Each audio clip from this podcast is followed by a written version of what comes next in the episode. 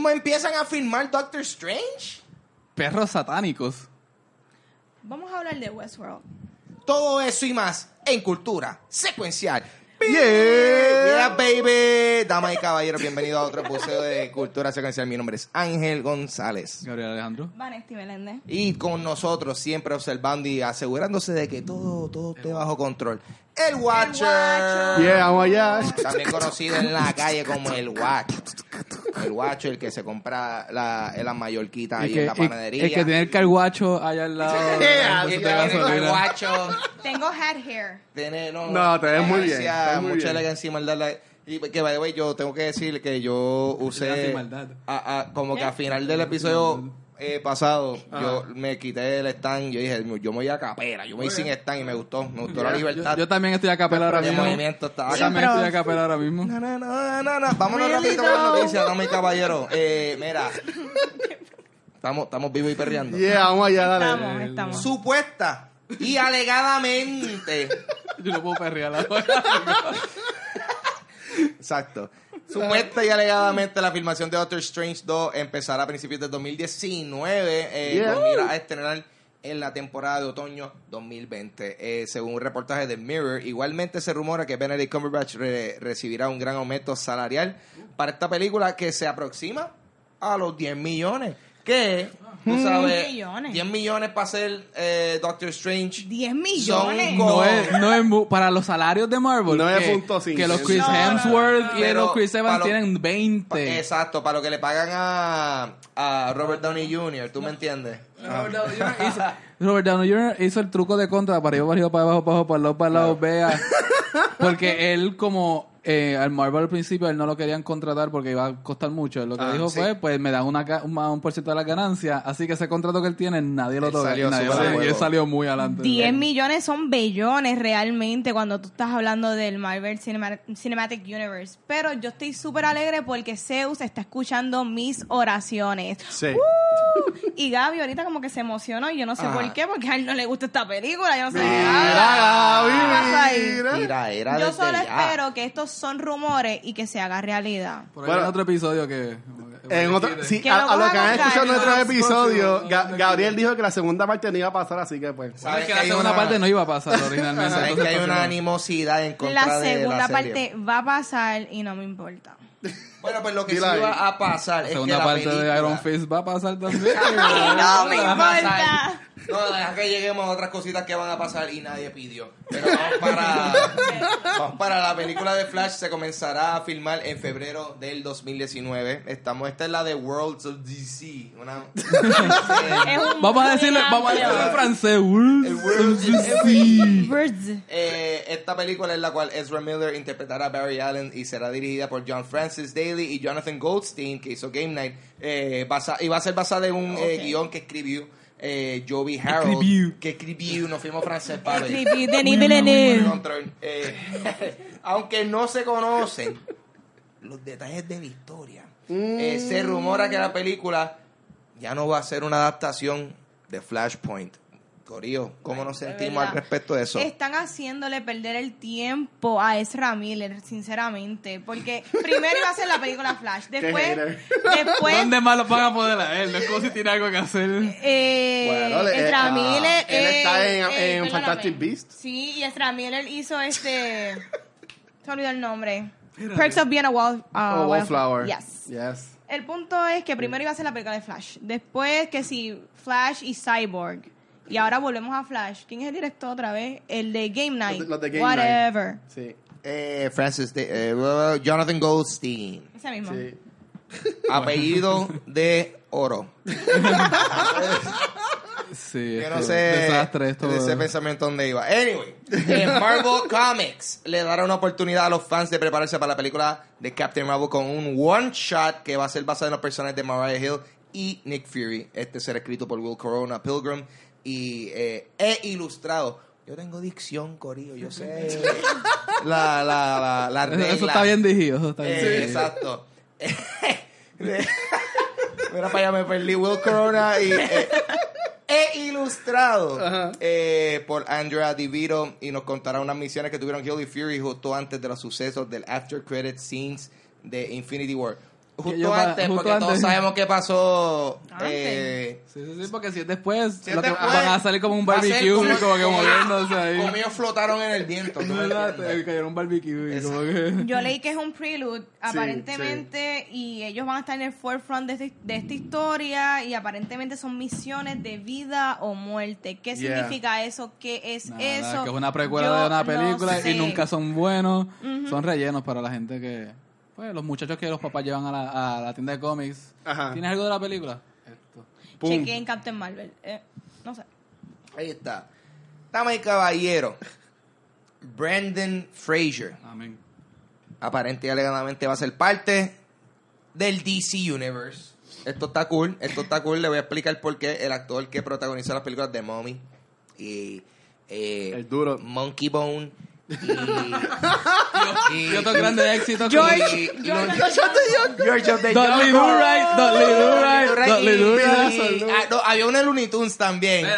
Looney Tunes. Y algo de Looney Tunes Fury, Strike Back, something. No, no, no, algo así. pero- Ah, y Encino Man. Era. Oh. que él era un- Encino Man y Scrubs. y Sc- ¿Ese era Scrubs? Él sale en Él Scrubs. sale en Scrubs Él también. es- Wow. Wow. Eh, él va a interpretar a Cliff Steele, Robot Man, en, en Doom Patrol, la serie live action, que va a ser parte del DC Universe Streaming Service. Eh, la mayoría del trabajo de Fraser será en formato de voice acting, so, so, no necesariamente va a haber tanto actuación eh, presencial y también tendrá una escena tipo flashback eh, interpretando a Cliff antes de convertirse en Robot Man. Eh, yo no sé mucho del personaje, so no sé si esto es un casteo que es como que, wow, hace sentido con el personaje. Gaby, tú Sí, sabes de este es como que Ajá. no es el personaje central de Doom Patrol porque son varios. Ah. Doom Patrol es un grupo que DC eh, originalmente debutó en los 60, no sé si fue justo antes de los X-Men, pero no fueron hasta los 90 bajo Grant Morrison que Doom Patrol vino a coger Sí. esta fama. Du- eh, Grant Morrison es escritor de, de cómics que le gusta pues darse muchos viajes de hongos y opios para tener Nice. visiones y él plasma esas visiones en los libros y Mm. les dio como que un tema bien existencial, bien cuarta pared a este grupo y ahí fue que ellos vienen a, a como que adquirir que esto, esto es Vertigo, esto no es necesariamente DC, DC, esto es Vertigo y esto es una de las series que ellos están vendiendo para el DC Streaming Service. Sí. Se espera que sea bueno. Yo honestamente, Brendan Fraser en ese papel sí lo veo. Lo veo, lo, veo, lo veo bien. Sea, eh, Y está que hagan como un resurgence, porque hace tiempo Ajá. yo hay no muchas sabía cosas que. Brendan Fraser puede hacer. Mira, Brendan Fraser pudo bregar alguna trilogía de, de mommy movies que ni este John- no John Travolta, Tom Cruise. Tom Cruise es lo mismo. Que Tom Cruise no pudo hacer, así que ese hombre Sí. tiene algo. Ese hombre sabe Mira, de hacer- verdad que la primera de Mommy estuvo buena, vamos a ver claro. Sí. Era como que comedy y era buena, sinceramente. A mí me gustó la segunda también. A mí Sí. me gustó- yo, las primeras dos fueron, eh, you know, a mí me gustaron mucho. La, la tercera, nobody, Yeah. ca- Un nobody viaje, un cares. viaje Eso no sideral. pasó. A mí me gusta la visión del gangster. ¿Ustedes nunca vieron? La mami. La ma- La mami. No, no, Yo no acuerdo. yo no, yo creo que yo no consumía No Te Duermas. No, yo, tam- esa yo, tam- yo mu- mucho menos yo, pero lo vi. Ese día lo vi. Ese día lo vi. Eso fue un día así, sí, que, se... Tiraban una peseta en la No, mami. no, no. Fue- No, no sé. Salía la taína o algo así. Era una de esas personas. Se ve en la casa y tú dijiste, bueno, esto es lo que quiero. lo que hay. La mami. Se fue. Este, ay, Dios mío. Ok, la Hit Girl visitará a Hollywood. Yes. Eh, Mark Miller anunció la miniserie titulada Hit Girl, The Golden Rage of Hollywood, que contará con cuatro ejemplares escritos por nuestro, nuestro gran amigo Kevin, Kevin Smith. Smith. Eh, Yes, eh, el ilustrado, ¿viste? Eh. es ilustrado, no i- ilustrado. Tan porque nosotros aquí en Cultura Secuencial tenemos cultura En secuencia. en se- gramatical. Ahí está. Cultura gramatical, ahí está, wow. Eh, va a ser eh, ilustrado por Pernille Oram, que se convertirá en la primera mujer que dibuja una miniserie completa basada en el alter ego de Mindy McReady. Eh, Sí. like, cool. Yo siento que, no sé, me tripea, me tripea eh, que se cuente más historias de Hate Girl. Yo siento que ese personaje Ah, nice. eh, es bien interesante. ¿Qué te parece, Gaby? No, sí. Este, es la primera vez que una mujer como escribe, hit- eh, dibuja Hit Girl. Sí. Y Awesome. Kevin Smith habló en un último episodio sobre cómo él...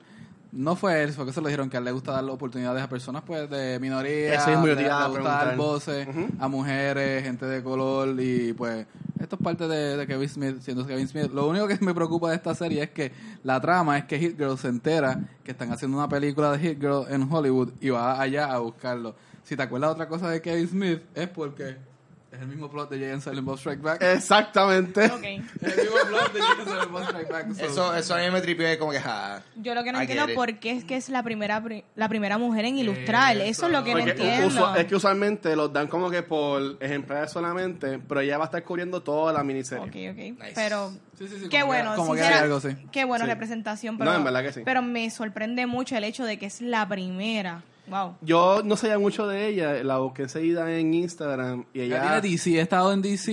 Eh, Sí, con trabaja lo- DC de, de lo de niños. Sí, lo de. Y ella tiene una- un estilo de dibujo medio Disney-ish. Exacto, ya. Y yo no sé cómo vaya a funcionar con Hit Girl, con la violencia de Hit Girl, pero.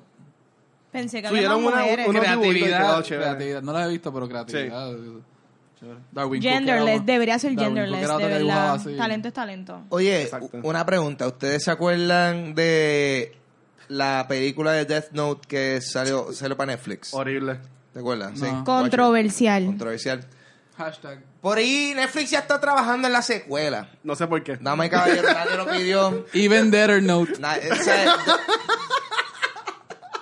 Death Note, Death Note 2. I'm dead. they gave us the money. ¿Tú me entiendes? Eh, o sea, eh, eh, aún no se ha confirmado un director o, o, o, pues, o si el elenco Mara- maravilloso. Va a volver. Ay, Dios mío. No sé. Qué Este pena hombre. sería si el elenco original no viene a, a, a retomar esos roles que pues hicieron que la primera funcionara tanto. Bueno, este Eh, tipo, este, Dafoe, no fue. Era-. Willem Dafoe me tripeaba. Pero Me- yo creo que fue lo único, Es, co- es como el John Leguizamo en Spawn, la película. Lo Ah, único que la- funcionó un fue. Sí, ahí que Sí. funcionó bien Ajá. bueno. Eh, se confirmó que va a ser escrita por Greg Brooks, Russell. Eso es lo, eso es lo único que sabe. ¿En serio? Ya, Sí. Yo sé que fue súper controversial en 2017 por el whitewashing que hubo y mucha fanaticada estaba bien molesta. De hecho, el director fue víctima de esto, de lo del fandom, porque él se fue de Twitter Sí. por todo este revolú. So, mira, ¿verdad? ¿Por qué Netflix va a traer una serie que nadie pidió? Pero esa es la cosa, como estamos hablando en otros episodios, nosotros no sabemos si en verdad fue un fracaso o éxito para Netflix, porque ellos no, sacan, ellos no sueltan los números. y cancelaron unos programas hace poco, Joe McHale Show, que a mí me Sí, gustaba. Y po- en base de qué? O sea, como que los números, el dinero que generan, no entiendo muy bien. Es un viaje, yo imagino que es por, tú sabes, ellos tienen que tener la forma de medir Sí. la gente sí, que sí, le está sí, dando sí. play, tú me entiendes, y de seguro un montón de gente fue a verlo, either para verlo por verlo o por hatear. ¿tú Y vieron lo de, los, lo de los anuncios que van a poner en Netflix ahora. Fuera de control. No. Sí. Vienen Fuera anuncios. de control. Ya en algún lugar están haciendo pruebas, ser. pues los van a poner. Así Bueno. que, maybe con eso los bajan de precio. Nos vamos para Hulu. Eh, vamos a hablar un poquito, hablando de, de este servicio, del cual si hacen anuncios a lo mejor me quito. Eh, te vamos a decir lo que viene en septiembre para Netflix. Tíralo, tíralo. En el primero de septiembre va a llegar la, la mejor de la trilogía. Va a llegar a Netflix al fin. Va a llegar Spider-Man 3. Eh,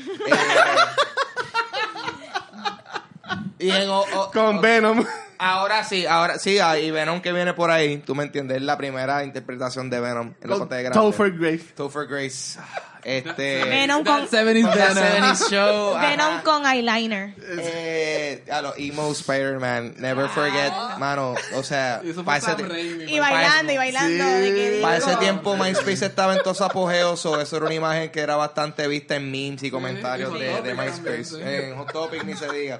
Eh, pero ese mismo día llega una película que sí en efecto es un clásico cinemático de Hitchhiker's Guide to the Oh. Galaxy. Yes. A mí me encanta esa Eh, película. So long and thanks for all the fish. Por ahí. Eh, el, el 4 de septiembre va a llegar Marvel Studios. Va a llegar Black Panther. Yes, sir. Vamos a verla. Yo soy Wakanda Forever. Hay que verla de nuevo. Eh, y va a también llegar el 6 de septiembre eh, la séptima y última temporada de Once Upon a Time. Eh, el 7 de septiembre, Click, que fue una recomendación del Yeah. episodio pasado. so, si no la viste por ahí, copiando, este es el están momento copiando. Sí, perfecto nos están para- escuchando, De gracias. mis tops películas. para ponerte al Gracias, día con las recomendaciones hasta ahora, acuérdense, hemos recomendado aquí Click, hemos recomendado este Royal Caribbean. el Royal Caribbean, importante, Rain Man. la mejor, la Schindler's mejor. List. Rain Man, el Schindler's List, ah, ¿Cómo olvidar? realmente La academia estaría bien orgullosa. estaré así, en particular con el DVD del Royal Caribbean. Eso está en Viewer's Choice, el próximo Sí. pro- el premio que van a tener. Tú vas a ver que en los Oscars van a abrir una categoría nueva Directo para los racis. Sí. Eh, y también ese mismo día va a estar la Segunda temporada de Iron Fist, nadie le importa. El 14 de Iron septiembre. Fist, do- Iron Fisted. el 14 de septiembre va a salir Fist. eh, Bleach. Bleach. Eso es una película. Va a ser una película también. original de Netflix. Vamos Sí. a ver si sucede como Death Note, eh, que, que pues, a ver qué pasa. Eh, entonces, y la quinta temporada de BoJack Horseman, eso sí me pompea. Yes, sir. A mí me gusta mucho esa serie, esa serie está excelentísima, esa es una recomendación full si no, si no le han dado el break a esa serie. Este, el 16 de septiembre, Scott Pilgrim vs. The World, Good. excelentísima. Este, y el 23 de septiembre, la octava temporada de The Walking Dead. Para ponerte el día, para ponerte Joaquín. el día. Para del matar- para Joaquín matar el mes. Dead. Ahora, eso ha sido todo por la noticia y en estos momentos. Gaby leyó cómics. Lelo. Espera, que estoy buscándolo. Espera, a ver. los Sigue ahí, sigue ahí. cómics. Ahí. Búscalo, Ok. búscalo. Vamos a ir con la reseña de esta semana.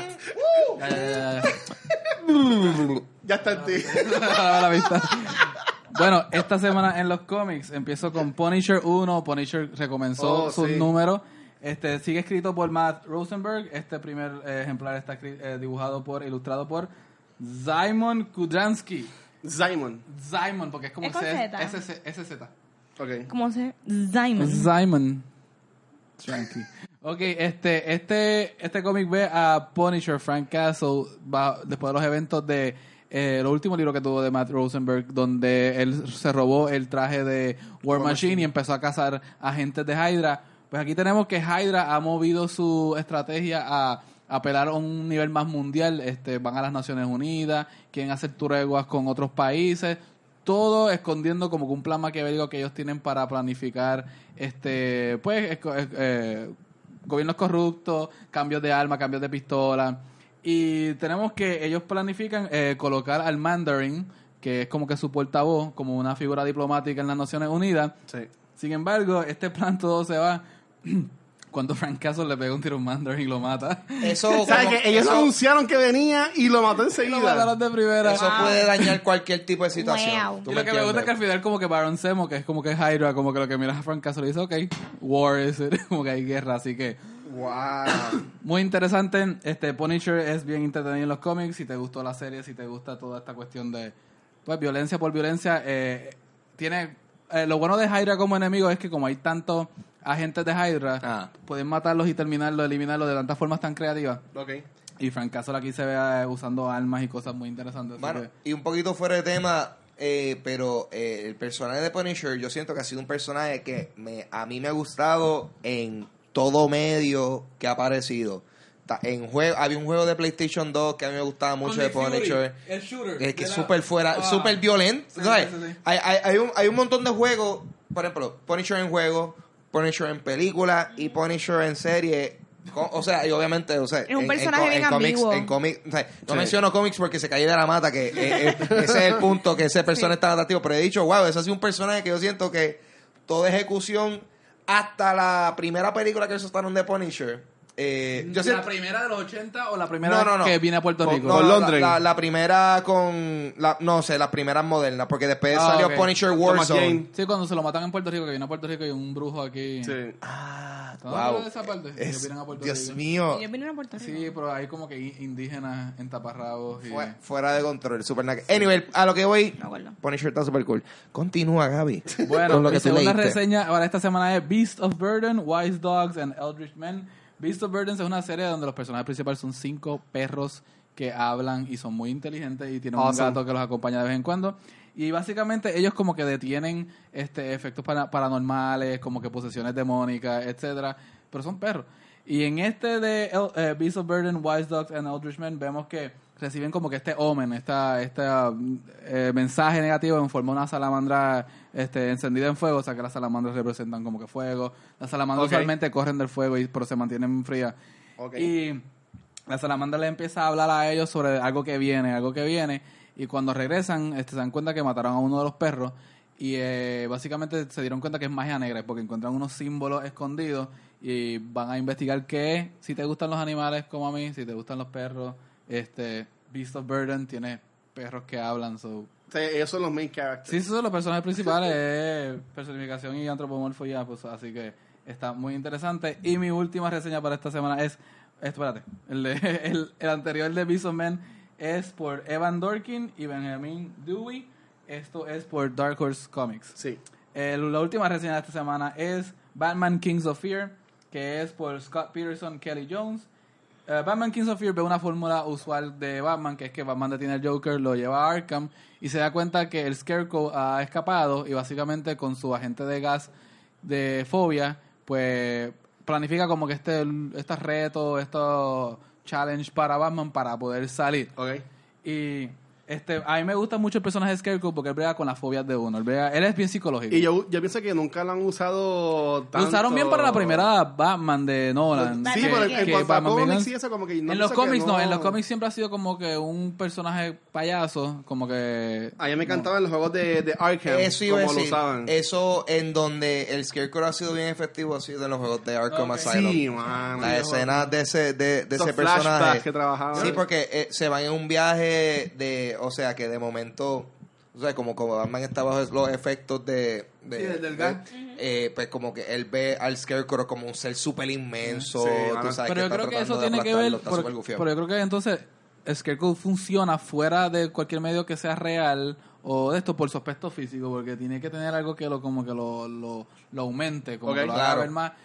Pero algo que a mí me gusta como la cuestión de la fobia, y yo quería preguntarle a ustedes al panel en Y esta está. semana, es que si el Scarecrow te, tira- te echa con un gas, con su gas mágico, Ah. ¿cuál sería la fobia que a ustedes les aparecería? ¿Cuál sería lo- la cuestión que ustedes como que lo, tengo uno. los atacaría? ¿Cuál la tuya? Zumba.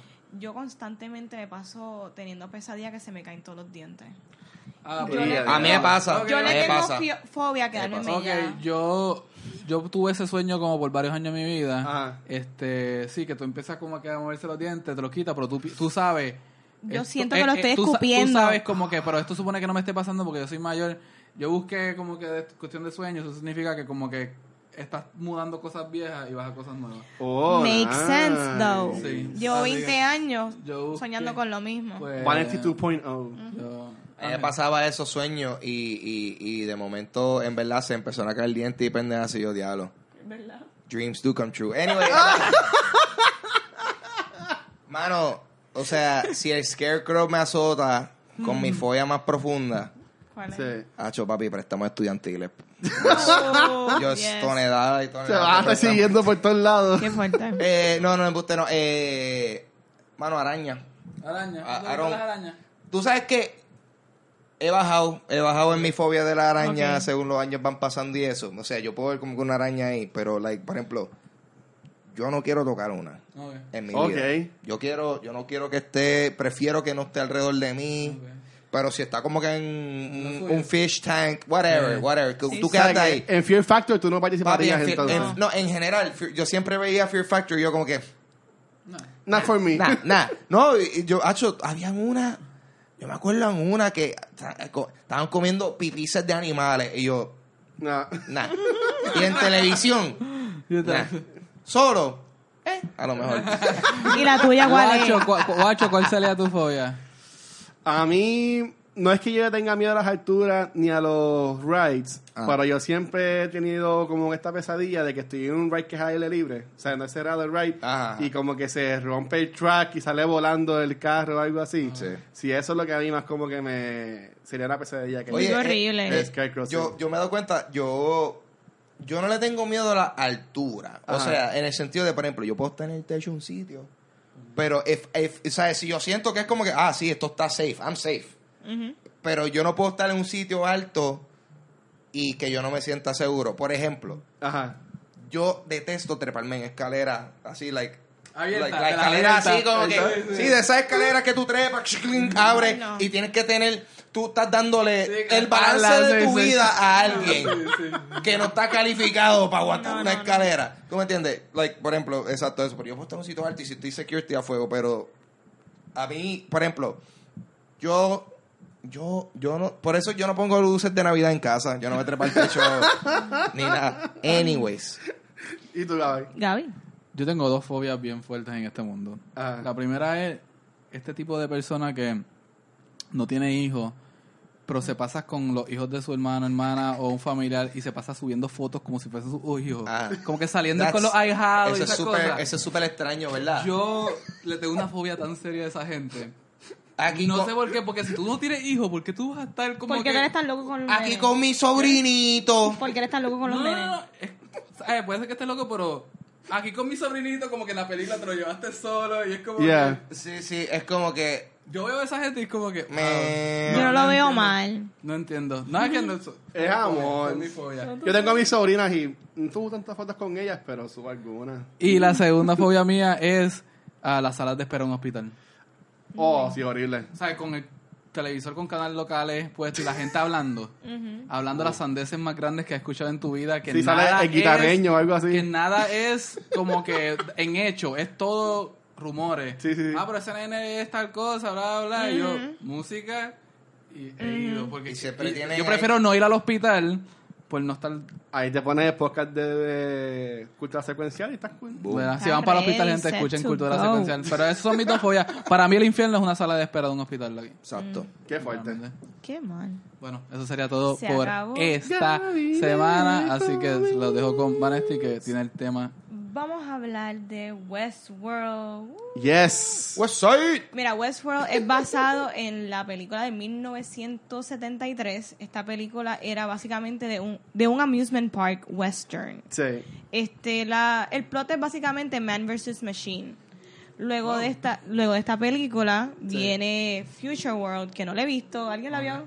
No, no No la he visto. Y luego viene entonces la serie de los 80. Sí. Pero vamos a hablar realmente de la serie de HBO. El creador de esta serie es Jonathan Nolan. Para el que no sabe, Jonathan Nolan es el hermano de Christopher Nolan. Y, Sí. su, y su esposa. Mira, esta serie tiene excelentes diálogos, tiene una participación brutal de Ed Harris y Anthony Hopkins. Sí, man. El CGI se ve inmaculado y unos set pieces brutal. Eh, esta serie me puso a cuestionar mi propia humanidad. Vamos a hablar claro. Está fuerte. A mí, este, yo asumo que en la colaboración de Christopher Nolan y, y Jonathan Nolan, ellos son personas bien cerebra- cerebrales. Sí. Y ellos te ponen a, a cuestionar tu vida completa, realmente. Y aquí salen personajes excelentes. Aquí sale este Dolores, sale Bernard, eh, Teddy, para el que no sabe. Sí. Y de verdad que la serie es muy buena, pero yo me encontré que yo estaba en los ab- abismos más profundos de Reddit toda la primera temporada, porque Jonathan Nolan juega con los timelines. Sí. Hay varios timelines corriendo a la vez y tú estás como que perdido durante toda la serie. Este, compañeros, ¿qué piensan? Bueno, Ajá. a mí me- yo la, lo tuve que ver reciente, pero el programa. Sí. Y sí, este es, es una que- serie que está extremadamente bien escrita. Este tiene demasiado buen performances. Hay, eh, tiene- me di cuenta hablando con otras personas que eh, hay mucha gente que no le gusta como que el ritmo de la serie es bastante lenta, es bastante Sí. echada hacia atrás. Súper. Pero como quiera, tiene siempre su, su premio al final. Es más que intelectual, no es tiene tanto mainstream. En eso es lo que yo tengo un problema. Yo me di cuenta que hay una cultura, como existe una cultura detrás de las cosas de Nolan, de Christopher Nolan, de pensar, overthink. Ah. Y para mí esto no es una serie que tú tienes que overthink. Esto es una serie bastante directa. Es ¿Tú una, crees? una- Eh, es- Esta es la única persona que yo he es escuchado que dice eso. Es una trama, ellos te dicen Ah. lo que van a hacer. Tiene unos reviews porque te esconden unas cosas que son plot twists de ellos. Ok. Pero la trama más allá de eso es totalmente directo. En la primera en la primera temporada ellos te hablan del parque, en el primer episodio te dicen que los robots eh, se les permitió un update donde ellos pueden regresar como que a unos gestos fu- fuera. Y Ah. tú sabes que ellos van a recordar las cosas y si tú vas a saber que van a recordar las cosas, pues derechos civiles robots y van a empezar a luchar por sus derechos civiles, ya tú sabes lo que va a pasar.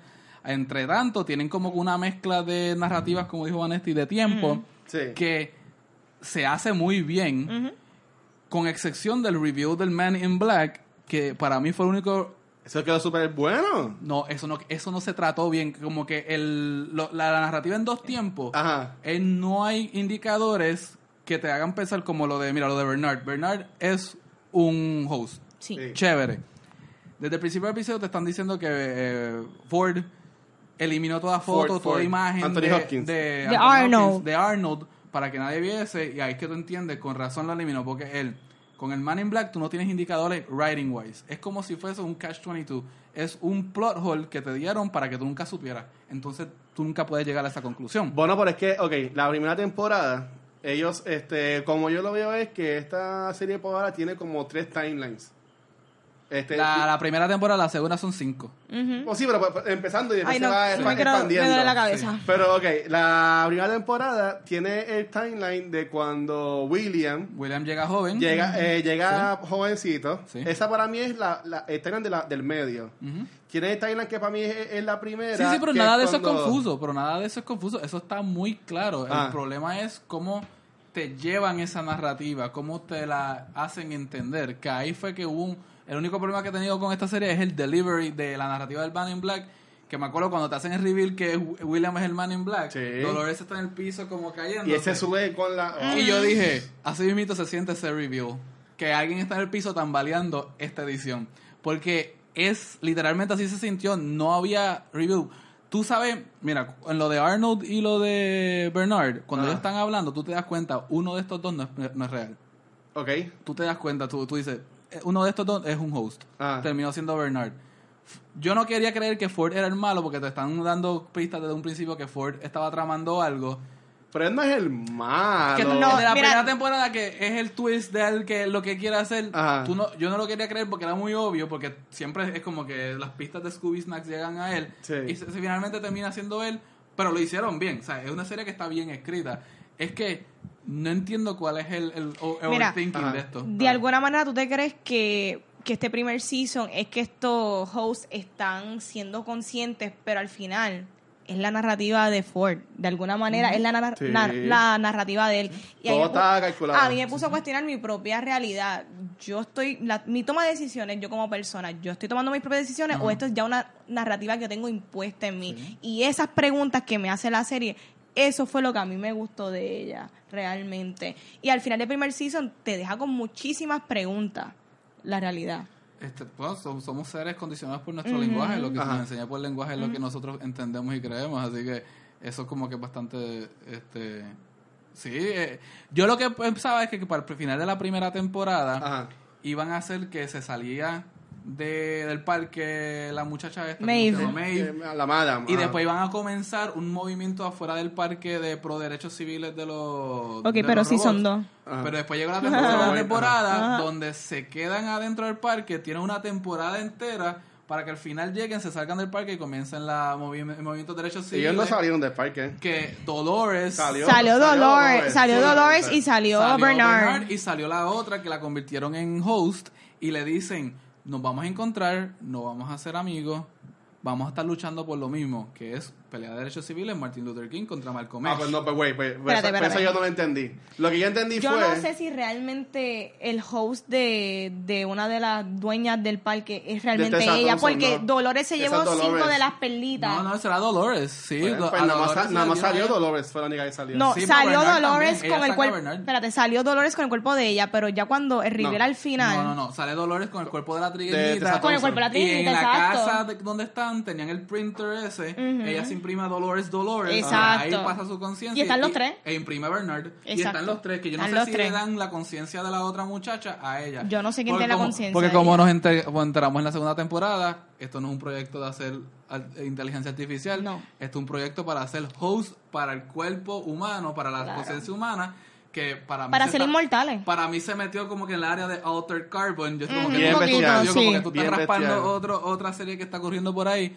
Fue, fue chévere, pero la segunda temporada para mí fue in- in- inmensamente Pero, ah, ah, innecesaria para llegar al mismo fin que tú pudiste haber llegado al final de la primera temporada, con excepción del octavo episodio del Ghost Nation, que es la mejor escritura Uf, que tiene sí, exacto, eso quedó es la mejor escritura que tiene las dos ese, temporadas. este, sí. ese episodio Sí. fue tremendo. Pero antes de la segunda temporada, este. Si fuéramos a explicarle, a Ángel que no ha visto este. House of Cards. Yo no tengo HBO. Westworld. Mira, ¿Cómo Ángel, tú le explicarías Westworld Ah. a alguien que no la ha visto? Explícamelo. robots Bien que los confundido. humanos construyeron para su bien, se hacen conscientes, derechos civiles Se hacen robots, conscientes. Se hacen conscientes, pero los humanos tampoco decidimos qué queremos Ajá. hacer, así que Con lo- con los es la misma. Se hacen conscientes, en la segunda temporada te das cuenta que los robots quieren llegar al final de lo que es la, la conciencia humana porque les intriga, se dan cuenta que el ser humano es lo más básico que hay en este mundo, que literalmente los prime directives de un ser humano que son dormir, comer y sexo. Cada cual tiene sus propias formas de llegar a esos tres fines, pero son los primeros los mismos tres en cada ser humano, o sea, nos describe a, a todos nosotros. Entonces lo que hacen es pues deciden finalmente salir del parque y ahora la próxima temporada va a ser pues rebelión afuera. So que, esta, so que esta serie básicamente hay robot. Ah, esa es la cosa, que si tú te sabes no sé. las tres leyes de Asimov y los Ah. libros de Asimov, Hay Dol- robot eh, Dolores con Will tiene Smith. un arc bien grande del Season 1 para Season 2. y uno bien confuso. Y súper confuso. Y la relación de ella y Teddy fue... No, eso, está- eso está bien, ¿sabes? eso A mí no fue me- detrimento para el personaje de ella, De nuevo. realmente. Yo no quiero interrumpir, o sea, la interrumpí, Ajá. pero a mí no me gusta que ellos como usan, ya estoy brincando a segunda temporada, pero a mí me gustó como la primera usan a Teddy. Está cool. El nene Sí. bueno, sí. Pero yo siento que él lo, no lo usaron en la segunda Bueno, temporada. Lo Pero usaron. lo usaron. Dolores lo usó. Lo usó y Sí, por, pero, y por eh, eso él como no terminó tuvo- como no tuvo mira, mucho- Es que eh, eh, Un actor, un actor como él. Mira, pienso que fue esta segunda desperdiciado. temporada fue bien sí. bíblica porque todos estos hosts lo que querían era, era llegar a este Promised Land. sí, sí. Ajá. Bueno, Que se eso la- fue súper que se los prometen después, que sí, es como que una que su experiencia religiosa. ellos, ellos literalmente se desprenden de su cuerpo físico Y su conciencia se va se esta va a nube. este exactamente a esta nube. Sí, está en un club. Pero después, de nuevo, derechos civiles, tú tienes siempre dos caras de gente exigiendo derechos, los que son mucho más militantes y los que son mucho más ideales. y ahí está Bernard y está Dolores Y está Dolores y está Bernard, exactamente. Entonces Ah. Dolores se da cuenta de Dolores este, Malcolm X. de este de este cielo que se les promete y dice que no. No, porque no es la tierra de ustedes. Nosotros queremos estar usando como Malcolm X que decía, no, no, no, no, yo no quiero mi espacio. Yo quiero el espacio donde ustedes están. Exacto. Y después está Martin Luther King, que es más Bernard, que es como que, bueno, Wow, vamos a hacerlo Ay, poco a poco. exactamente. Y, y por eso es que al final de la serie Dolores le dice a Bernard, nos vamos a encontrar de nuevo y nos vamos a hacer amigos, nos vamos a enfrentar cara a cara. Porque él le enseña a ella, o que dice, él deja saber como que voy a estar en contra tuya cuando él le, dispara. No, no, no. Cuando se encuentren de nuevo en la rebelión, Ajá, ajá. o sea, cuando monten la rebelión fuera, Claro. que es la- las narrativas que hay, pero de nuevo, es para mí la segunda temporada se pudo haber obviado completamente porque es más como que emociones de robots. Ah, Maeve Te están- a veces no, tenía su yo hija. pienso que a segunda temporada te están creando el, el mundo. Sí, porque la primera sí. estaba muy enfocada en lo que era Dolores, Sí. eh, Teddy, eh, Man in Black o, o lo que sea. Pero en esta pues te dijeron, ok, Westworld es algo mucho más Sí, grande, sí, el te- mundo sí, japonés. Se van al mundo japonés y al mundo Exacto. otro. Totalmente innecesario. Totalmente innecesario. Sí, vamos a hablar claro. no Eran los mismos nada. plots. Y ganaron. Para- para y ellos gastaron lo mucho de dicen. su presupuesto en eso y se quedaron cortos para el final de Pero la ellos- pero visualmente sería espectacular. Ah, pues no, claro. de que yo era una sea, la- maravilla. La, serie está bien hecha, pero y cabe mencionar que en Pero la bien peli- innecesario, ahora claro. del, la película del 73 tenía Roman World y Medieval World. Aparentemente la serie tiene que three worlds más. Vamos a ver cómo los exploran y cómo es esto. Supuestamente Two worlds, one family. Anyway, Yo- tenía Tarzan. entendido que no Ah, iban a explorar los otros mundos por No sé. falta de presupuesto, eso básicamente es lo que le pasó, pero fue fue bien confuso esa parte de que se fueron a los mundos, pero de nuevo, cayeron al mismo tren. Eh, la segunda temporada se cuentan cinco narrativas distintas, después te explican que es que Bernard tuvo que fragmentar su propia mente para que no se dieran cuenta de lo que le estaba Sí, haciendo, bueno. así que eso es lo que tú estás viendo, que está ok, no es difícil seguirlo, y seguimos al Man in Black, que por fin te presentan si es desilusión o, o básicamente imaginación lo que él está viendo las cosas, con lo que pasó con la hija, etc. Hay un end Sí. credit scene. ¿Qué? Hay un end Sí, pero- credit pero- Hay scene. un end credit scene, pero antes de, como exacto, que Ajá. antes de llegar a eso, Sí. uno realmente, pero, pero el end credit scene es bien ambiguo y bien confuso. Súper ambiguo y que tú no confuso. sabes si eso está pasando ahí, si fue que él no sobrevivió el final ese, Ajá. y ahí lo están metiendo en un Pero cuerpo. expliquen lo de Fidelity primero antes de hablar del, del end credits. La mejor emisora radial. Fi- Fidel- Fidelity fue lo de Delos. Yes. Este, Fidelity es Ajá. como, es como la estrategia que están tratando de, de inmortalizar a estas personas, de meterle la conciencia a estos hosts realmente. Todo el propósito de este parque es estudiar la mente humana Es Facebook. y de alguna manera insertar la conciencia en estos hosts. Nunca fue este efectivo. Sí. Y si se puede ver, eh, según el end credit scene, tampoco ha sido efectiva porque dicen que la humanidad vuelve y comete los mismos errores constantemente. Sí. Sí, que este, en la segunda temporada, como, como dijo Anne, no, nos enteramos que el, el proyecto ha sido como un Facebook. Ajá. Este, es como si en Disney, cada vez que tú vas, lo que ellos estudian es como tú te emocionas y qué funciona y qué no funciona, y después ellos se adaptan a eso. Eh, la inteligencia artificial es totalmente binaria. Eh, esto y, y el ser humano hasta cierto sentido somos binarios. Claro. Como que me gusta esto, lo pruebo, sí o no. No, ok, lo dejo. Ah. El, el leo en la pared, lo meto en el enchufe, me dolió, pues no se hace, sí o no. Es todo sí o no. Pues los robots, la, las maquinarias pensaban que, pues vamos a estudiar el ser humano, pero el ser humano sigue metiendo el dedo en el enchufe de la pared. Sí. Es como que siguen cometiendo los mismos errores. Siempre. Y los robots no entienden, lo- los hosts no entienden que el humano sea tan sencillo. Ajá. Y ahí está la complicación de ellos, porque como ellos te han tenido que aprender todo por sí, no, trial and, er- trial and error, el ser humano va a seguir haciendo el mismo error. Entonces, eso presenta una frustración y ahí es que Dolores, gente como Dolores, empieza a pensar en la superioridad de ellos. Claro. Sí. Empieza a pensar en como que hay que sacarlos a ellos, vamos a meternos nosotros. Y ahí está la guerra civil que ellos van a tener en los próximos Esto temporadas. es un problema ético, porque realmente, mano, si, ok, estas, per- estos hosts son artificiales, pero si estos hosts artificiales llegan a, a tener conciencia y tú sigues visitando este parque y sigues matando, estás matando sí. personas conscientes, entonces los humanos somos malos. Ahí es que tú te cuestionas todo esto. ¿no? Y tú te das cuenta, en el mismo primer episodio de la primera temporada, el de Man in Black se lleva a Dolores para violarla. Tú rápido, o sea, tú mezclas lo de los reveries de Ford y eso, y tú dices, si ellos se acuerdan de eso, ellos se van a molestar con ustedes. Y la del primer episodio ya tú puedes sacar el resto del plot de las dos temporadas. O sea, ya tú puedes saber por dónde esto va, derechos civiles y robots. Que se desarrolla de otra forma, te meten 20 mil peros, etcétera, es bien entretenida. Como que como quieras, Sí. vale la pena verse.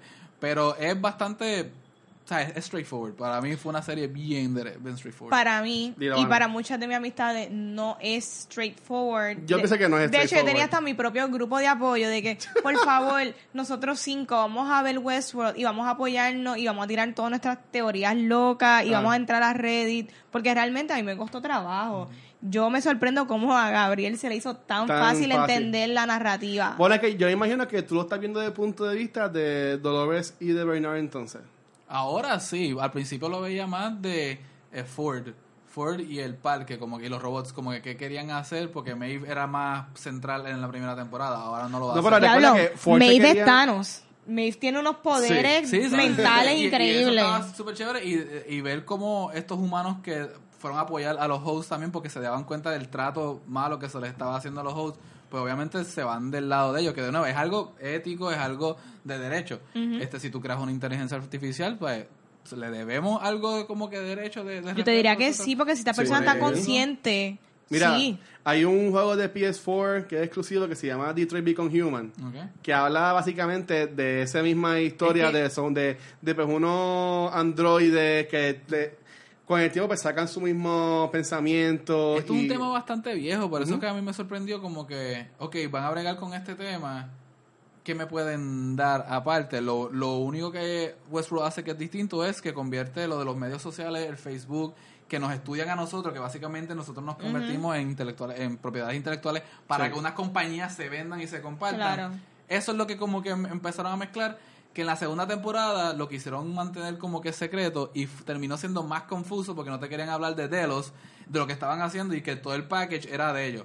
Así que toda la segunda temporada es Delos tratando de recuperar su experimento y otras cosas pasando alrededor. Exacto. Entonces, fue algo que pudieron evitar bien fácilmente. Lo decidieron exponer eh, chévere, pero pudieron haber llegado de A a Z mucho más yo lo que rápido. pienso es que ellos ok, ellos sí estaban bus- están buscando una serie que reemplace lo que Game of Thrones con sacar de Game of Thrones Esto pero no va yo a hacer eso, esto no por es eso ni épico. pero yo pero No. eso lo- para mí que eso es lo que ellos quieren hacer porque la primera temporada ellos la terminan pero tú no, por menos yo en mi caso no sentí que si ya cometían algo tan grande como lo deja la segunda temporada. O sea, que yo lo veo como que ellos Sí, están, sí, ellos están, sí, ok, sí. ellos- La primera temporada es mucho más concisa, recogida. Para mí es mejor. Sí, Para mí sí, está la mucho La primera segunda temporada era, digo, la primera temporada hasta, era hasta más misteriosa porque Sí. hablaban mucho de esto de los maze y el cerebro Sí, sí. y todo este revolú. Era como que más Para tú mí, no me sabías. para mí me encantó lo del maze, porque eh, eh, es más lo que él aprendió eh, en el camino. Eso Pues, pues, era que como el que- maze. Como dicen, no es upward, es inward. Y, se, lo- y se lo dijeron, ese maze no era nada, eso fue que el, el, el indígena se Así obsesionó mismo con eso fue. y se lo dio a todo el mundo. Esa historia ha sido tan, tan brutal. Demasiado. El episodio 8 de la segunda temporada tiene este personaje que es un indígena. Nueve años ¿Cómo es duró. que se llama el de esta Nation? Algo de El Ghost Nation. Ghost Ghost Nation. Nation. Este hombre, el Wow. actor, no busque el nombre de él, pero ese hombre Tampoco. tiene que salir en más cosas. Ese hombre tiene una voz narrativa y una fuerza narrativa para cargar con todo excelente que yo quisiera verlo en más cosas, y honestamente. su porque, physical acting, da su cara. pero, pero, pero él es nativo americano. Él se nota que es natural nativo Sí. americano. Se y llama si- Daniel Two Feathers. sí. Daniel Ok. Tufedo, pues ese hombre deberían contratarlo para más cosas. Marvel, get on it, porque ese hombre cargó un episodio de una hora entero y fue súper excelente. A mí me gustó esa, esa, esa actuación. Esa, me esa historia de amor estuvo, a mí me gustó más que la de Dolores con... Fue mucho más natural, ¿sabes? Sí. sí, sí, la realidad. Pero la Dolores, recuerda que Dolores es la transformación de ella. Viene de esta mujer como que de campo, bien Ajá. bonachona. Y después se convierte en lo que se convierte en la segunda temporada, que es esta obsesión con... Wyatt. con Después del storyline de Wyatt, ella quedó como que... y pues... Esa es la transformación que hay, pero no es para odiar ninguno, es más para Mira. ver cómo cambian. A mí el personaje que más me encantó al terminar dos temporadas fue el que al principio yo lo odiaba, es este Lee. Eh, Era el que, el que escribía las historias. Ah, Que en la segunda Sí. temporada De- de se queda con la amada. Sí. O sea, ese tipo tiene un arco tan Sí. bestial en esa Él sacrificó. temporadas, ¿sabes? Y en verdad era bueno porque el chamaco, el muchacho me gusta cómo, cómo actúa y para mí que fue, él empezó como alguien bien, como que pues vamos a beber, este es mi trabajo, yo es más intelectual, pero cuando él conoce y entra en el mundo de lo que él está creando, en esa escena lo último, cuando el, el gunslinger va a hacer su- la línea que se va a sacrificar, le dice, no, that's my line. Exacto. Y él le se paran los el pelos, ¿sabes? No, Sí. está ah, a mí mi favorito de las dos temporadas fue de Man in Black. Ed Harris. Es que Me, siento- Tremendo me siento muy sí. identificado con muchas cosas de él. Es como Y, que, y- y se trata también, ¿sabes? De una persona que era bien introvertida como la ponen, la meten en este environment del parque, él se da cuenta de que él, pues Hay algo. tiene algo violento por dentro y termina siendo de que él prefería estar adentro del parque. Sí, sí, pero, pero también fue porque él se dio cuenta de lo que le podía sacar. Ajá. Él se dio cuenta, o sea, él fue a buscar la compañía, compraron eso, se hizo el como que dueño de eso porque tenía la mayor parte de acciones. Sí. Y después empezaron a meter lo de Delos, que ahí empezaron a hacer el experimento De de, Fidelis. de- Exacto. de fidelidad. Eso también Y- quedó brutal. y ahí ese, es ese que- review de, ah, de que está el, ¿Cuántas el, veces el- tú has el hecho? suegro ¿Cuántas, ve- primero. cuántas veces hemos Wow. hecho esto? Este, no, es, un- es una serie que, que realmente como... Hay mucha gente, conozco muchos amigos que trabajan en la neurociencia y eso, que no Ajá. les gusta la teoría de crear conciencia, que la conciencia se crea así. Este, tienen problemas con eso, ven que Outer Carbon es un poco más posible que esto, más real. Eh, pero en cuestión de escritura, o sea, Westworld sí como que lleva... Bueno, pero eh, entiendo que Westworld puede ir por esa misma línea porque al final vemos este enfoque en estas bolitas que es donde guardan las Sí, sí, memorias. sí, sí. A- Outer Sí, Carbon lo, totalmente, lo guardan en unos discs. sí. O sea, que maybe están encaminados No, a, a- sí. Yo- a pero yo encuentro a, a Altered Carbon mucho más comercial que Westworld. Sí. Como que es mucho más No, fácil Westworld es de, más intelectual. de digerir. No es para todo el mundo. Definitivamente. el Westworld mundo. tú tienes que darle un poquito más de... Y para los changuitos, yo sé que no nos gusta decir mucho esto, pero yo no entiendo cuál fue el revolú de la gente que no le gusta segunda temporada. No, que no, es- no es mala, lo que pasa es que, de nuevo, Yo estaba esperando Yo- lo peor, yo pero sí- cuando la vi yo después... eh, no está igual que la primera de buena. No, es más, no la- yo mala. encuentro que la Yo sé- segunda estaba mucho más straightforward que la primera. yo La siento que perdieron mucho tiempo. Yo siento que perdieron mucho tiempo. Como que... Es que tienen que crear los personajes porque eso es lo que va a correr ahora la, la historia. Pero es que ya, si te quedaste con Maeve, Dolores, que ya estaban creados en el primero, no hiciste mucho. Presentaste a la hija de William y la sacaste del mismo episodio. La sacaste, todavía está viva al final. Hay sí, pero ella host, debe ser un es host. host, Es un es host un porque host. eso es future. ¿Tú dices? Sí, porque Claro. mismo William le decía a la que estaba dentro un host, porque ya tenía un host de ella afuera. O sea, él sabía que Ese era un host test de. Fidelity para William Host también, porque Sí. ese era William Host. Al, final de la serie hay un end credit scene Ajá, vamos a hablar de eso. donde a, a William, el, el Man in Black, pues obviamente, después que lo terminó con varios balazos en, la temporada, se sienta en la misma silla donde se sentaba Delos Sí. y le dejan entender que él está dentro de una máquina también de conciencia. Y, And he's repeating. y está, Este exacto. último storyline de él. y está repitiendo, así que por lo- el problema de eso es que no te no te confirman si es que él no sobrevivió lo que pasó en esa segunda temporada Esa es la y cosa. se convirtió en un Cuando AI él- ahí, cuando él murió, o si él lleva tiempo no ha muerto. es que Por- no ha muerto exacto. Porque quizás ese end credit scene es mucho adelante en el sí, futuro. sí, sí, eso que estoy pensando. ya lo que viene para el tercer season es de inmediato. Probablemente quizás uno que otros años. No, porque es que, ok, déjame, déjame, Eso déjame, fue lo déjame que ver si llego. yo busqué información. La segunda temporada se va acabando, que él entra al, al ascens- al ascensor y te lo van empatando cuando está Bernard también en el ascensor y tú piensas como que se van a encontrar. Bueno, pero él lo sacan, a él lo encuentran cuando Pues, eh, eh, eh, esa, esa es la cosa, pero cuando sigue el after credit scene, es él en el ascensor. ¿Sabes? Que de nuevo, ahí de nuevo tenemos otra vez dos timelines distintos. Ah, ok.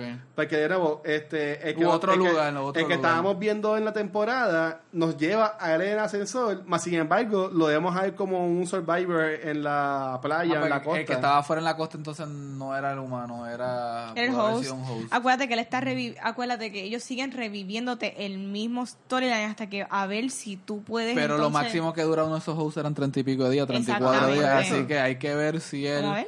Y él se estaba verificando la mano de mucho antes, que no vaya a ser que haya sido un host antes, y, se, y está Esa es fallando. otra cosa. Él A él no le pegaron encuentra- como 500 él no- tiros y nunca hay, murió. hay varias cosas Sí, que pero, uno- pero, pero se veían que eran medio de Brazos, tissue. nunca fue- sí. Y él también tenía la cosa esta que se quemaba. Es verdad, pero it was too much. Y, really. y él al final, es que de nuevo, es un revolú. Este, porque- Westworld. Porque, porque Westworld, él se- resumida, él lo se único- para mí lo único que no estuvo claro brazo era y no eso. Se, y no se encuentra la cosa. Para mí lo único que no estuvo claro fue el, el final de, de The Man in Black. Todo lo Ah. demás, square on. Sí, ahora, pues, yo no sé si ahora Dolores va a estar con esta venganza. Sí, ella, es la mala. Para, Para la para humanidad. mí, ella es la mala She's de la the serie. villain, realmente. Y el bueno es Bernard. Exacto. Así- así Bernard es mucho más ambiguo.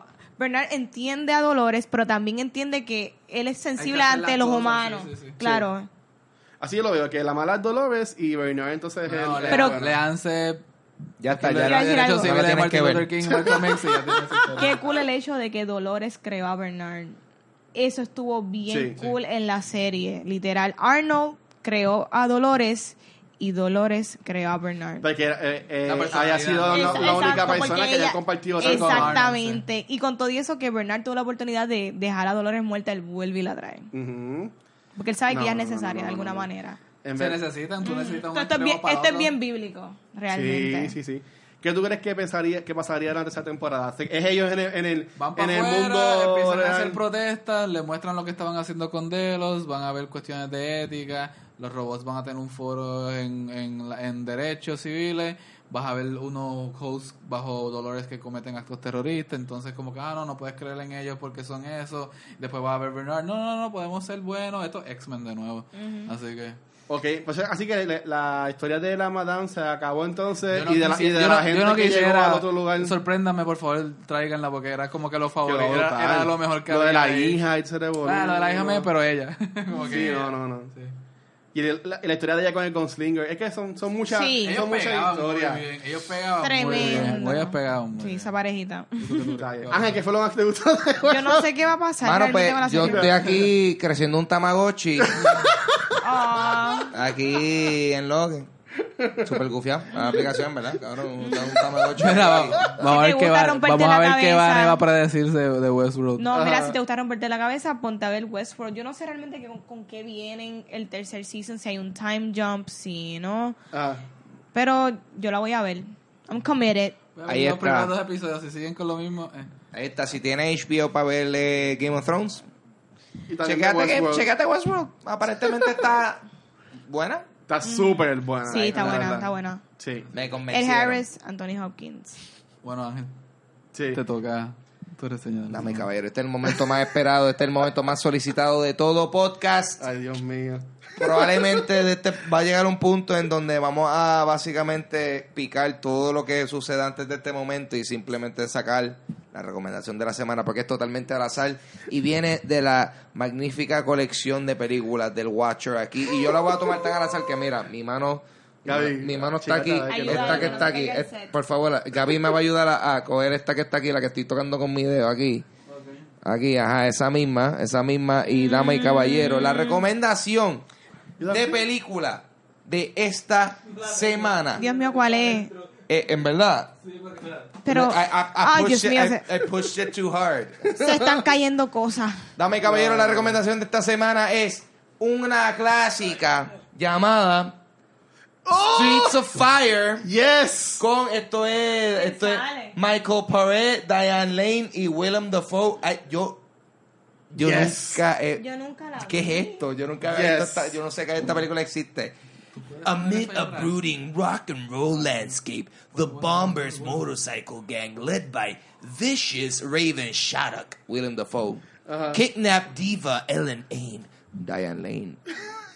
Her hope for rescue lies with unlikely heroes. Soldier of Fortune Tom Cody and his sidekick, the two-fisted beer guzzling McCoy, joined by Ellen's manager. The trio plunges headfirst into a world of rain-splattered streets, hot cars, and deadly assassins. Yes, this sir. cult hit features a razor-sharp cast and original song written by Stevie Nicks, Stevie Nicks. Sí, la música, la música de esa película es bien Tom. Petty and Ray. Ese soundtrack es bien bueno. And performed by and performed by such greats as the Blasters and the Fix. Wow. Streets of Fire Ay, Dios is mío. a rock and roll shotgun blast to the senses. Recomendada. Wow, esta película. Esta es la primera vez que yo saco una película que yo no tengo idea. Esta película en mi vida yo sabía que existía, pero ahora yo tengo ganas de verla. Diane Lane se ve bien joven, so que eso Sí. es de los 70. Sí, la película es bien viejita. Este- El soundtrack de esa película, en verdad, es, es bien bueno. El Y soundtrack. habla- lo hizo? Hablando de soundtracks, este Ángel, como saben, es un artista de música. Sí. Ajá. Pero yo encontré que Ángel tiene una vida antes de Hay Ángel. González. Hay un pasado antes de la Aquí fue. debilidad. Aquí fue. Luis, Hay un tú pasado. puedes subir algo que yo te envié. Ah. Yo me quedé momentos, sí. ah, A- acá tengo que acá parar la- y buscarlo. por- acá No puede, ah, Pero esto es la magia de la edición. Podemos. Ahora va a pasar, va a pasar ahora. Ángel. Ok, se ve distinto, yo lo entiendo. Y puede ser que no lo reconozcan ahí. Pues en el 2013 Ángel tenía una carrera de música pop mundial. Es una mezcla de A Night at the Roxbury con Jersey Shore. Ese no es Ángel. Para mí, ¿sabes qué? Es Ángel. Así que para el mundo del internet, Ángel es Ángel. González. Si dos personas lo creen en el internet, Es real. es real. Así que Mandela Effect. Mandela Effect. Mano, Quitan antes que tenemos que pagarle regalías al tipo. Va- Dale, va dale. el, el verdadero Ángel González va a quitarnos esto por copyright. Eh, mano, si tú supieras un funny story que tiene que ver con otro Ángel González que existe por ahí, cuando yo sometí mi canción para Spotify, inicialmente la pusieron debajo de otro tipo que se llamaba Ángel González. Ah. Super random, so, eso fue un vacilón, después yo tuve que como que pelear para que me pusieran la canción donde iba. Debilidad es un palo. Debilidad es un palo, gorillo. Debilidad, ¿tú sabes, tú sabes por qué yo sé que debilidad es un palo? Porque, porque dame y caballero, debilidad fue eh, una base de, de, de- de- el tema. De nosotros regalarle el, Yes. el concurso que nosotros hicimos de a ver cuál era tu debilidad, porque eh, nosotros queríamos ver qué, qué, qué ustedes consideraban que era su debilidad, su guilty pleasure y todo eso. Y, y vamos a seleccionar un comentario para ser el ganador de este Dímelo, Avengers Watcher. Infinity War en Blu-ray plus Digital Code. Un código digital porque aquí los códigos Morse ya eso caducó. So, eh, yo tengo entendido que tenemos eh, un ganador que va a ser anunciado por el Watcher Sí. en este momento. Sí, y el ganador de la película versión Blu-ray con digital copia de Avengers Infinity War lo es Esteban Pérez. ¡Esteban! Felicidades, Esteban. Eh, tenemos ahí el Yeah. comentario del de casualidad. ¿Qué? Lo- lo Fue el, fue el único que no comentó que A mí la me marihuana era su debilidad. A mí me interesa la, la O debilidad. que de Vanesti era Esteban. su debilidad tampoco. porque la debilidad, no weak. sabe. Eso, eso, sí, sí. No, él lo que comentó fue, ¿Qué fue? que su debilidad era Doctor Strange. Él es mi pana. Él es tu pana. Eso eres de los míos, Esteban. No tan solo te ganaste la película, sino te ganaste el Vanesti. favor de Vanesti. Sí, güey. Un Yes. triunfo para ti, Mira, Esteban. dale un besito a la película para que se lleve como que. Ya. Ahí Tuyo. está. Ahí está. Puedes Doblemente clonar premiada. Eso es parte de Ángel, los a special Vanetti, que no me toque la película, por Sí. favor. Sí. So, eh, Dame la película. yo no sé qué van a hacer, te la van a enviar por eh, Cine. Por Eh, email. Por, por email. Por email, te la va a enviar por email. Básicamente la vamos a. a- en verdad, la película es para nosotros. Nosotros lo que vamos a hacer es Digital que we're gonna rip it y te la vamos a enviar. La vamos a ver, vamos a grabar nosotros viendo la Exacto. Mira, Ah, qué cool. enviásela por LimeWire. Ahí estamos. Diablo. Vamos a revivir eso. Eh, Casa A. Make, Casa. make, make piracy great again. Este, estamos, Corillo. Yo creo que ese es el fin de este Reggaeton episodio de lyrics. Cultura Secuencial. Yeah. Vamos entonces a decir dónde la gente nos puede conseguir. A mí, en lo personal, me pueden conseguir en Instagram y Twitter como Papo Pistola. Eh, yo también tengo un podcast que se llama Dulce Compañía, que no tan solo existe como en audio y en podcast, sino que también tiene una versión en video que pueden ver en mi canal de YouTube, Ángel González TV. Y algo bien nítido es que tengo una edición en vivo Yes. de Dulce Compañía, Dulce Compañía Live, el último domingo de cada mes en Ojaras, Piquis y en Caguas. Y en esta ocasión va a ser el domingo 26. 26. Eso es ahora. ¿Y este domingo? Este domingo 26 de agosto. Vayan.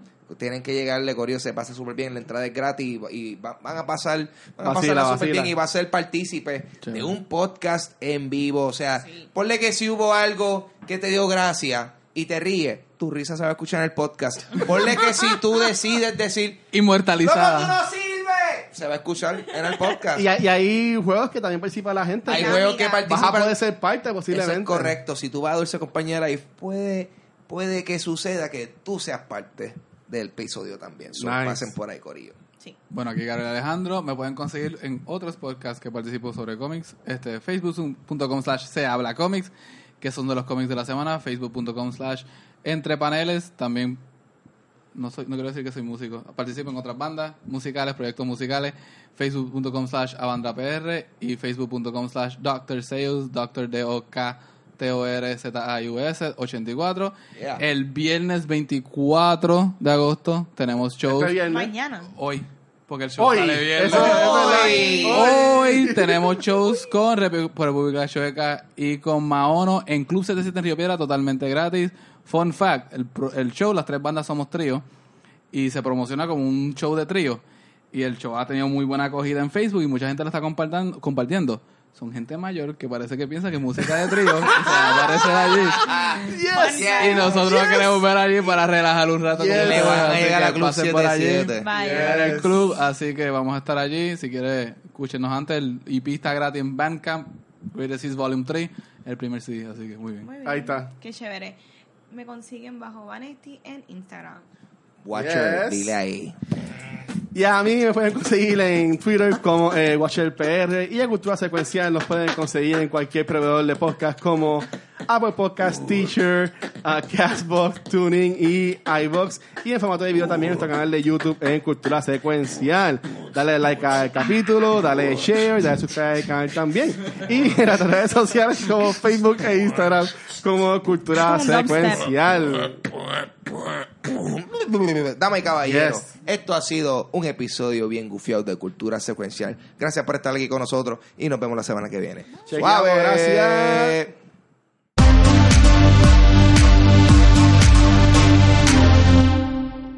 Oye, está gufiado que en Westworld es como que un mundo del viejo oeste, ¿verdad, Gaby? Eso es correcto. Así que vamos a participar para este concurso. ¿Qué mundo tú crearías? El ganador recibirá una copia de Deadpool 2 en Blu-ray Super Duper mm, Cut. Y el Steelbook. el Steelbook. Así que comenten cuál mundo ustedes crearían. Gente, Sex Road no está disponible. No se No. puede. Así que sea un poco más creativo. Díganos qué mundo crearían, cómo se manejaría. Y ahí. Rugrats Ro- World. Eh, son medio pedófilos. Este, ahí, ahí entrarían automáticamente y el seleccionador va a ganar esto. Así que. Sí. Así que gente, era fácil, nos dan suscribir a la página de YouTube, comentan qué mundo crearían parecido al de Westworld y te podrás ganar el like. de Deadpool 2. No me tapes. It's a free movie, baby. Get it. Yeah.